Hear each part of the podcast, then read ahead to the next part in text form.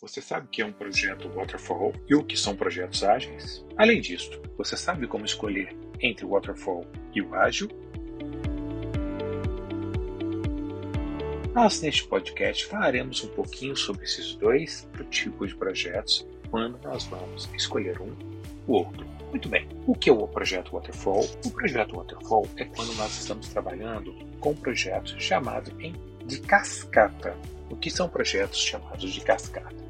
São aqueles projetos no qual eu vou fazer uma tarefa uma após a outra. Eu só começo a fazer uma tarefa quando eu terminei a anterior. E assim por diante. Eu vou desenvolvendo todas as tarefas até chegar à conclusão final do projeto. Neste tipo de projeto também, nós temos uma característica de que eles possuem escopo fechado, ou seja, todos os requisitos e tecnologias são definidos e determinados antes mesmo do projeto começar. No entanto, quando eu falo que eu tenho pouca tecnologia ou requisitos não maduros ou tecnologias não maduras, eu vou buscar desenvolver um chamado projeto ágil. No projeto ágil, nós vamos estar trabalhando com algumas características um pouco mais diferentes, com um escopo um pouco mais aberto, com a busca de novas soluções ao longo do próprio desenvolvimento do projeto. Ou seja, quando eu não tiver todas as definições claras, eu vou procurar trabalhar com projetos ágeis.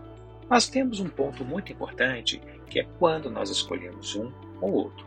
Nós usamos na realidade uma matriz chamada matriz de Stacy. A matriz de Stacy ela tem uma característica que ela trabalha dois eixos, sendo um deles a tecnologia e outro os requisitos. Em um dos eixos onde eu tenho a tecnologia, eu vou ter certeza e incerteza. Quanto mais incerteza eu tenho da tecnologia, mais complexo é o projeto. Se eu tenho incerteza da tecnologia, consequentemente, nós vamos ter os, os requisitos pouco maduros. Então, nós vamos ter um escopo mais aberto. Então, a matriz de Stacy, eu vou trabalhar tecnologia e requisitos. Quanto menos tecnologia ou quanto mais incerta a tecnologia, quanto mais o escopo for aberto, mais eu vou trabalhar com projetos mais complexos. Então eu vou utilizar mais projetos ágeis.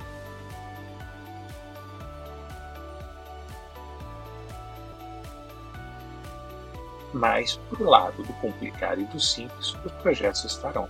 Consequentemente, eu vou buscar trabalhar Waterfall. Não existe projeto melhor ou pior.